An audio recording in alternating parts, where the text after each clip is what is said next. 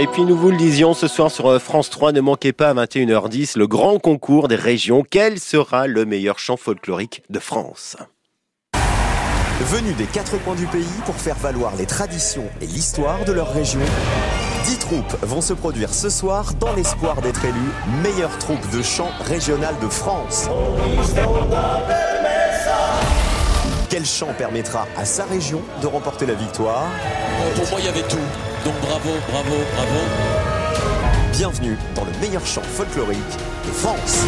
Et il s'agit de la première émission consacrée aux chants euh, régionaux. Les Roudoulés Philibrins dont Marseille, euh, la chorale qui représentera notre région sera sur le plateau ce soir et c'est la vôtre. Denis Pantaléo, bonjour. Oui, bonjour. Alors créé pour la petite histoire en 1927 par euh, Jean-Baptiste euh, Julien Pignol, fondateur du musée de Château-Gombert, le Redoulé Philibrin donc euh, a pour mission de conserver, de défendre tout ce qui dans la vie propre du village et puis qui peut se rattacher aussi à la Provence ou encore à nos à nos traditions. Vous nous présentez tiens justement pour nos auditeurs le Redoulé Philibrin. Oui, comme vous disiez, euh, créé en 1927 par Jean-Baptiste Julien Pignol, cette association a pour but de, de, de, créer, développer et surtout maintenir tout ce qui est art et tradition provençale. Mhm. Voilà, notre notre activité première est le côté artistique, si on peut dire entre guillemets, avec la danse, la musique et le chant, qui sera présenté ce soir sur France 3.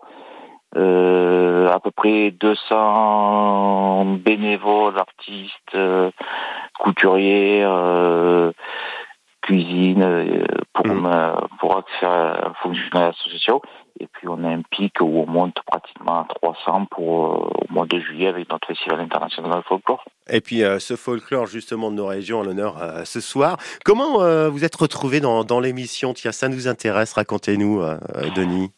Alors, il y a eu une première émission euh, juste après Covid euh, sur la danse. L'année dernière, euh, il y a eu aussi la deuxième émission sur la danse et entre temps ben, il y a eu un casting sur les sur les chorales puisque France Télévisions a, décidé de, de, joindre à la danse le côté chant mhm. donc on a été casté on, a sélectionné on a et on est parti dans cette belle aventure qui, qui était de se retrouver dix chorales en face de nous dix régions et, mhm. et, sur un plateau de télévision et alors l'expérience j'imagine a été formidable c'est un bon souvenir ça hein Oh, ça va être inoubliable. Puis c'est surtout moi, en tant que directeur de, la troupe, euh, de pouvoir donner la, la possibilité à des personnes qui n'avaient jamais fait de télé, qui, qui avaient fait certes des, des concerts, mais c'était un autre monde. Donc euh, cette expérience-là, personne n'oubliera. Et puis ce soir, on fera la fête ensemble. Voilà, et on va croiser les doigts pour euh, ce soir. Suspense, qui va gagner? Il bah, faudra regarder France 3, bien sûr. Et puis pour en savoir plus et pour vous accompagner au fil de l'année, il y a des événements que vous organisez. dimanche, il y aura le loto traditionnel à Château-Gombert, hein, évidemment. Évidemment. Et puis euh, la pastorale Morel, ça c'est pour la semaine d'après.